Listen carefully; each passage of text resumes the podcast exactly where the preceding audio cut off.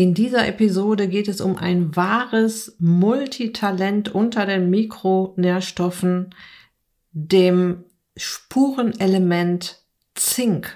Viel Spaß! Herzlich willkommen in der Podcast-Show Once a Week, deinem wöchentlichen Fokus auf Ernährung, Biorhythmus, Bewegung und Achtsamkeit. Mit Daniela Schumacher und das bin ich.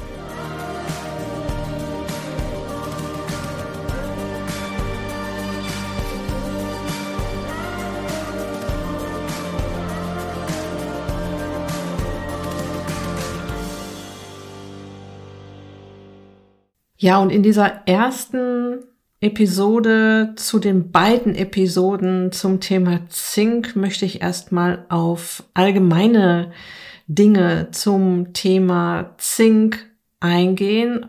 Was es ist, was es alles kann, welche Mangelerscheinungen es geben kann, wie es zu einem Mangel überhaupt kommen kann. Die Liste ist recht lang und ich werde dir am Ende der Episode noch erklären, in welchen Lebensmitteln du besonders viel Zink findest. Im zweiten Teil werden wir dann auf das Thema Zink und Wechseljahre eingehen oder auch, was ist zu beachten, wenn man autoimmune Störungen hat, wenn man PMS hat. Was hat es mit dem Altern zu tun? Was hat es mit unserem Gehirn zu tun? Oder wie genau hängt Zink zum Beispiel mit Haarausfall und Hautstörung zusammen. Okay, aber lass uns ganz von vorne anfangen. Was mir immer ganz wichtig ist zu erwähnen, sobald du anfängst, mehr frische, natürliche Nahrung in deine Ernährung zu lassen, wirst du auch mehr Mikro- und Makronährstoffe aufnehmen. Wenn ich über Nahrungsergänzungsmittel spreche, und das werde ich dann im zweiten Teil machen, dann geht es immer darum, einen Mangel auszugleichen. Ja, und um zu schauen, wo du da stehst, empfiehlt es sich auch immer, das mal messen zu lassen. Dass du dir quasi anschaust, okay, ich bin in einem ganz guten Bereich, ich muss da gar nichts machen. Oder vielleicht wird ja auch ein eklatanter Zinkmangel festgestellt, was dann zu all den Mangelerscheinungen führt, um die es jetzt auch in dieser Episode geht. So, in dieser Folge geht es also vor allem um das Thema Ernährung. Wenn du dir da einen guten Überblick verschaffen möchtest, dann hol dir auf jeden Fall sehr gerne meinen Einkaufsguide, alles was schmeckt und beim Abnehmen hilft, bei mir ab auf meiner Website daniela-schumacher.de in den Shownotes zu dieser Episode oder im Beitrag zu dieser Episode findest du den Link.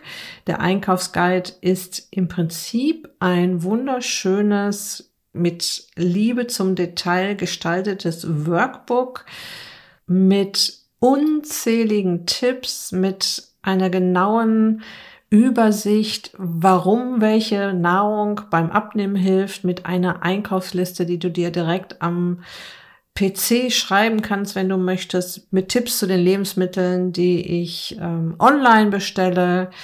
Es gibt ein Special für Vegetarier im Einkaufsguide. Also das ist wirklich ein tolles, unterstützendes Workbook, wenn es um das Thema Ernährung geht. Und es kostet dich keinen einzigen Cent.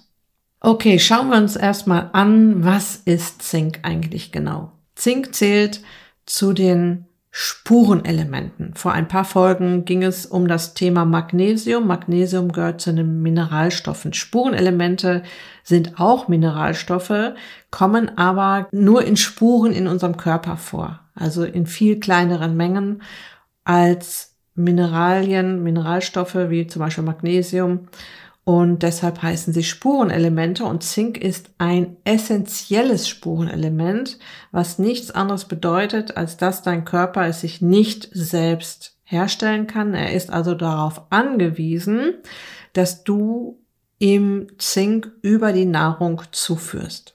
Zink ist an sage und schreibe über 300 Stoffwechselprozessen beteiligt und an über 200 Mechanismen, um Enzyme gut arbeiten zu lassen. Enzyme musst du dir vorstellen wie kleine Katalysatoren, die Prozesse im Körper steuern, anfeuern, in Gang bringen.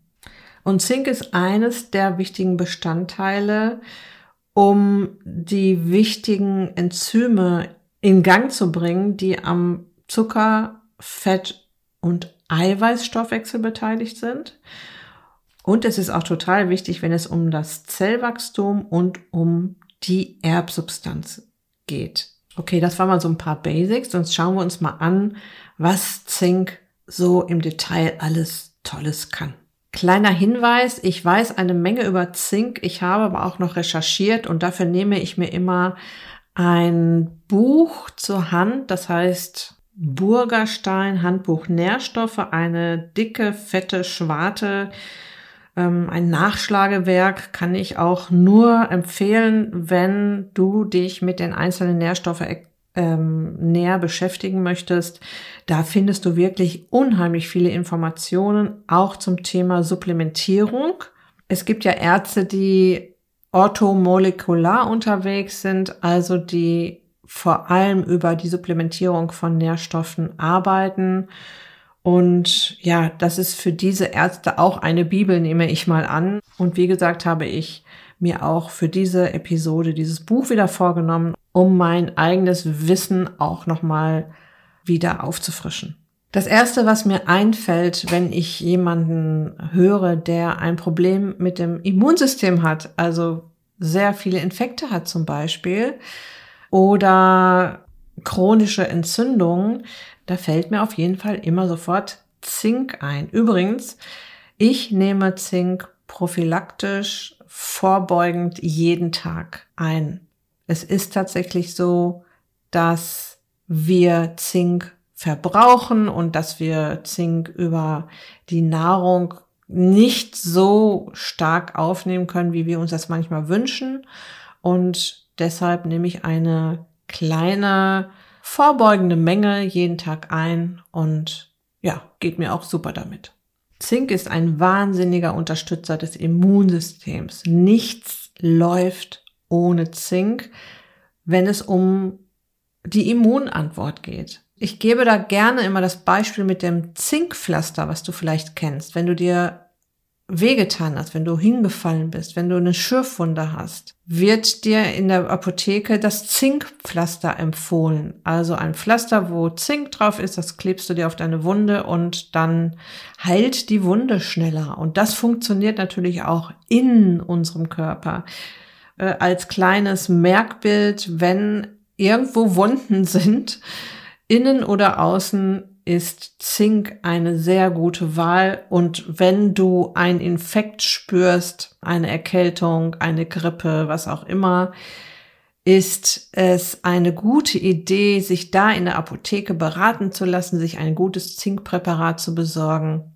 Das, was jetzt gebraucht wird während eines Infekts, das kannst du unmöglich alles essen. Und dann darfst du dich auch mit dem Apotheker über eine Dosierung unterhalten, die dann auch hilft, wenn du gerade mitten in einem Infekt steckst, weil diese hm, kleine Dosierung, die ich jetzt täglich nehme, die würde dann eher nicht helfen.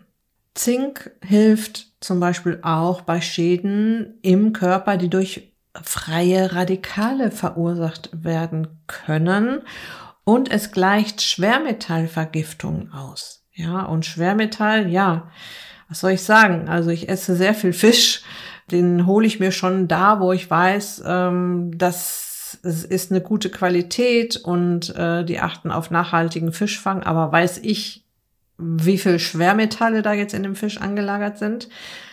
Eine kurze Sache hierzu. Schwermetalle, die sich in einer Fischzelle befinden. Damit kann der Körper viel, viel besser umgehen als zum Beispiel Schwermetalle, die von außen zugeführt werden. Also ich sag mal über ein, über Aluminium im Deo-Stick. Das sind wirklich, das sind wirklich zwei Welten. Deshalb muss man da jetzt nicht hysterisch werden, wenn man äh, Fisch isst. Aber für mich irgendwie ein beruhigendes Gefühl, wenn ich hier ähm, regelmäßig Zink in meiner Nahrung habe und auch noch supplementiere, dann habe ich da gute Karten. Ich habe das schon beim Thema Magnesium gesagt, ich nehme tatsächlich nur eine Handvoll Supplemente pro Tag ein. Ja, das sind drei, vier Dinge, die ich einnehme, über die ich hier auch im Podcast sprechen werde. Und Zink gehört dazu. Magnesium gehört dazu und Zink gehört dazu. Weil mir das gerade einfällt, ähm, ich würde Zink niemals auf nüchternen Magen nehmen, weil das kann tatsächlich zu Magenproblemen führen. Also bei mir, bei meinem Mann zum Beispiel, führt es überhaupt nicht zu Magenproblemen. Das ist tatsächlich auch von Mensch zu Mensch verschieden. Und ich würde es weit weg von einer Mahlzeit nehmen, also eben schon was gegessen, aber die Mahlzeit ist jetzt schon ein paar Stunden her, weil das Zink aus dem Supplement mit dem Zink aus der Nahrung konkurrieren kann oder auch mit anderen Mineralien in der Nahrung. Was super interessant ist, Zink kann Stoffwechselprozesse hemmen oder beschleunigen. Und das ist beim Thema Abnehmen natürlich eine wichtige Geschichte. Zink ist beteiligt an der Freisetzung von Neurotransmittern.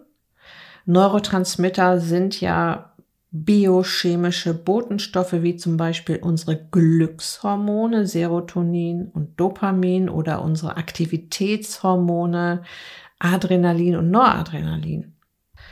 Und diese Neurotransmitter befinden sich ja an der Verbindungsstelle zwischen den Nervenzellen, den sogenannten Synapsen, und dort sind sie für die Signalübertragung zuständig. wenn du dir zwei so Synapsen oder Nervenzellen nebeneinander vorstellst, dann haben diese Neurotransmitter die Aufgabe, Information von einer Zelle zur nächsten zu leiten, was natürlich in einem extrem schnellen Tempo passiert. Ja, und das ist tatsächlich auch zinkabhängig, dass das gut funktioniert. Zink spielt eine zentrale Rolle bei der Zellteilung, ja, also Auf- und Abbau der Körperzellen, was ja in jeder Sekunde unseres Lebens passiert. Ja, Zellen werden aufgebaut, abgebaut, aufgebaut, abgebaut, den ganzen lieben langen Tag. Und auch hier für den Aufbau der Zellen wird Zink gebraucht. Und auch unsere lieben Hormone brauchen Zink. Kein so unwichtiges Thema für dich als Frau und für Frauen in den Wechseljahren. Zink ist sehr wichtig für die Bildung der Geschlechtshormone, zum Beispiel Progesteron, Östrogen, Testosteron für die Bildung der Schilddrüsenhormone und für die Bildung des Hormons Insulin. Und über Insulin haben wir uns ja hier im Podcast schon ganz oft unterhalten. Es geht um den Zuckerstoffwechsel. Insulin muss gut funktionieren, wenn wir den Zuckerstoffwechsel in den Griff bekommen wollen die Insulinwirkung und auch die Stabilität des Insulins gegenüber Oxidationsprozessen, die ja tatsächlich auch ständig stattfinden in unserem Körper, ist direkt von Zink abhängig. Das heißt, ein Zinkmangel führt zunächst zu schwankenden Blutzuckerspiegeln, was wir ja nicht möchten, wenn wir abnehmen wollen. Und ein chronischer Zinkmangel kann bis zu dazu führen, dass die Beta-Zellen in der Bauchspeicheldrüse, die das Insulin produzieren, immer geringer werden. Und meine Recherchen haben ergeben, dass fast alle Diabetiker einen Zinkmangel haben, weil sie über das Urin sehr viel Zink ausscheiden.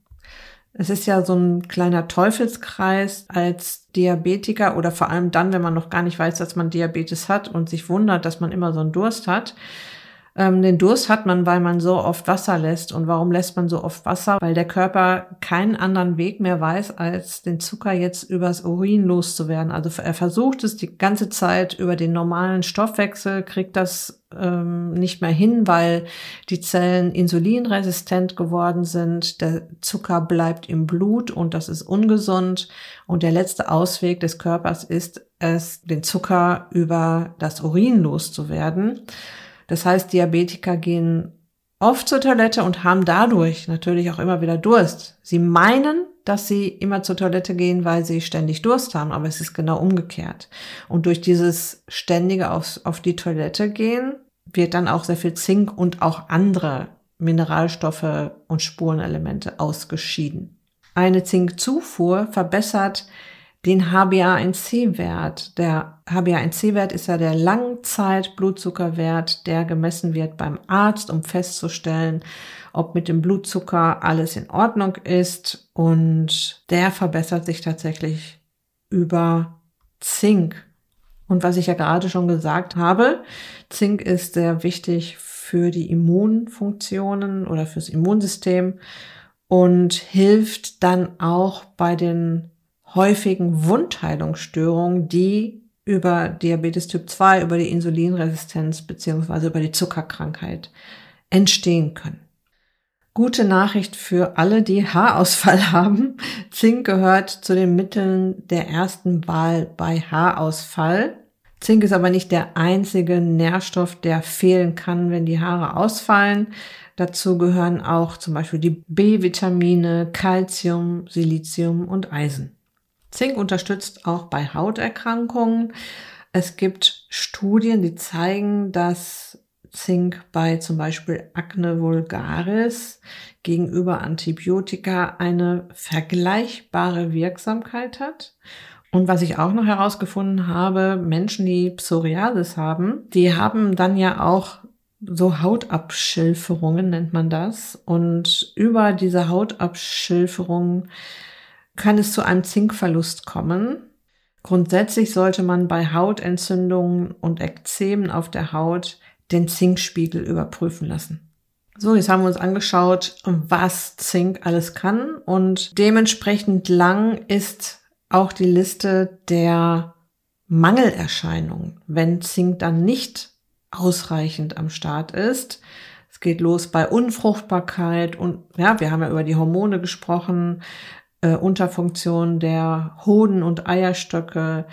Ähm, dann geht's weiter mit den Fingernägeln, die können brüchig werden. Einen Zinkmangel kann man tatsächlich erkennen, wenn man so diese weißen Flecken unter den Fingernägeln hat.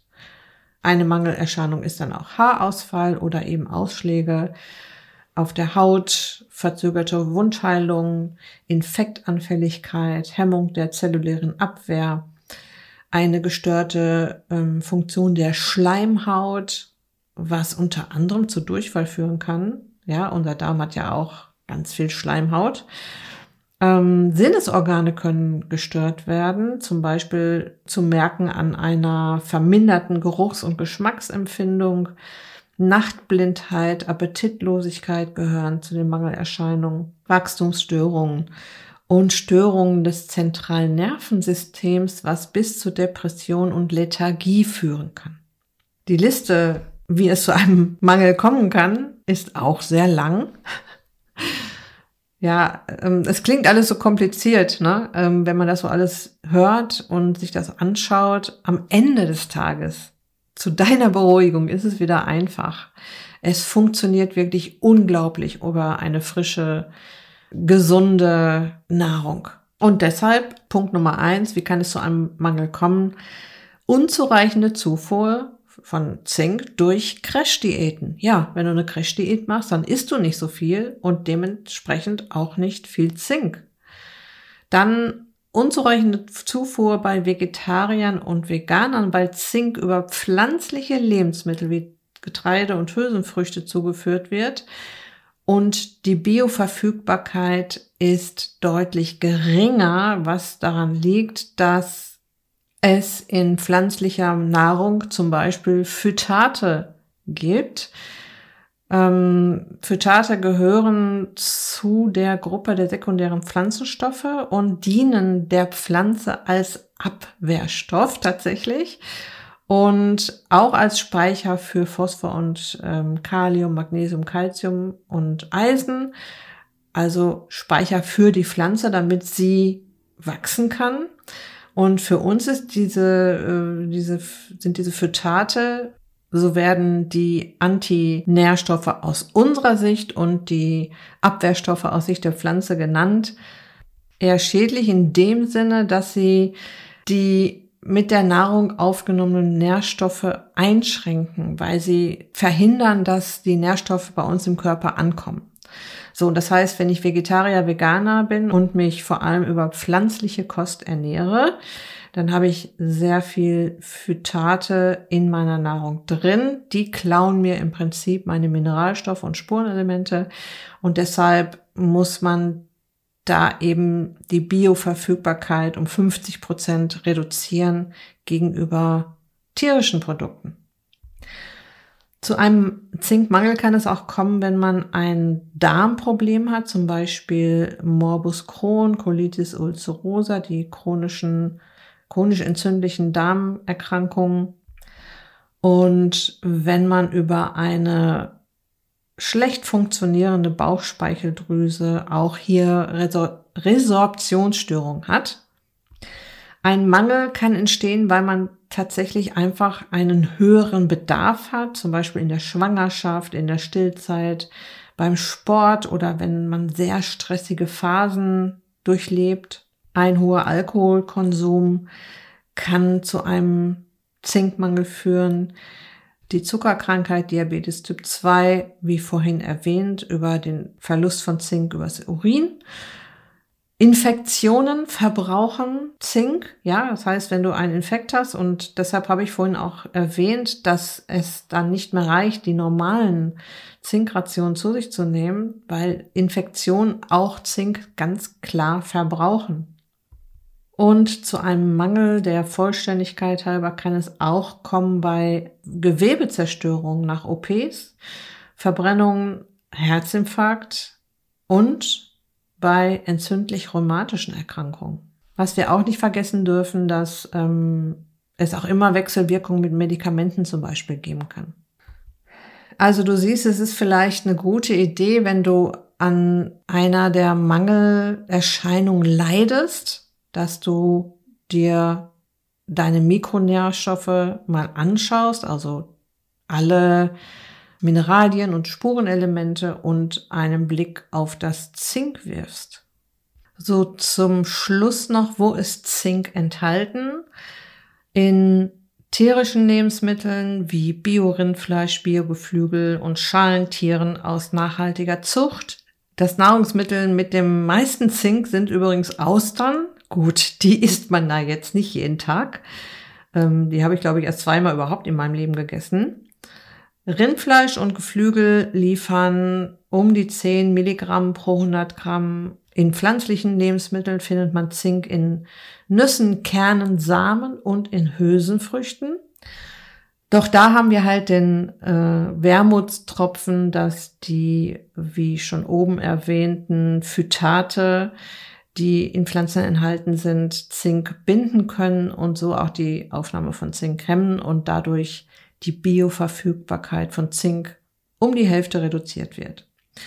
Hier noch ein Tipp für Vegetarier, Veganer. Wenn ihr die Hülsenfrüchte zum Beispiel fermentiert oder keimen lasst oder einweicht, dann aktiviert ihr Enzyme, die Phytate abbauen und die Bioverfügbarkeit von Zink dann wieder erhöhen. Und ich sehe das auch bei meinem Mann, der ja Veganer ist, dass er sich ständig irgendwelche Hülsenfrüchte einweicht, äh, bis die keimen. Da stehen ja alle möglichen Gläser rum in der Küche bei uns und sich so da behilft.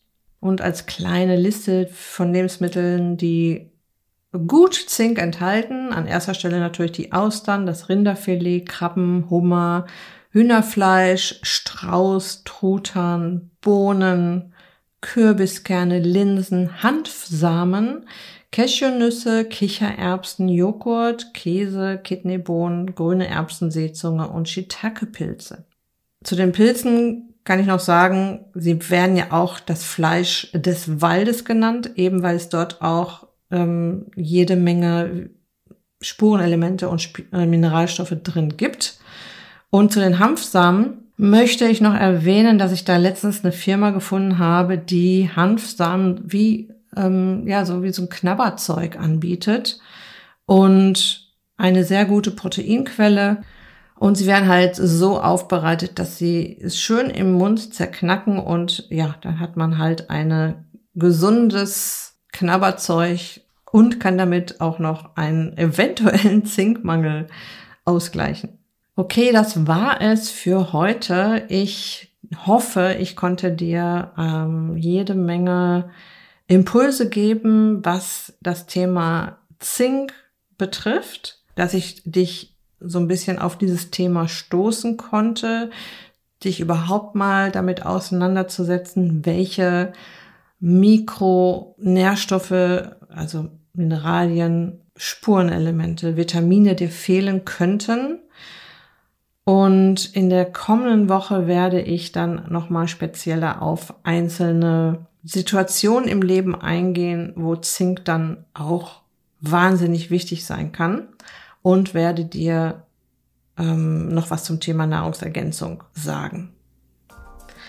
Gut, das war es für heute. Ich wünsche dir noch eine wunderbare Restwoche. Lass es dir gut gehen, pass auf dich auf, bleib gesund, ist dich glücklich, deine Daniela.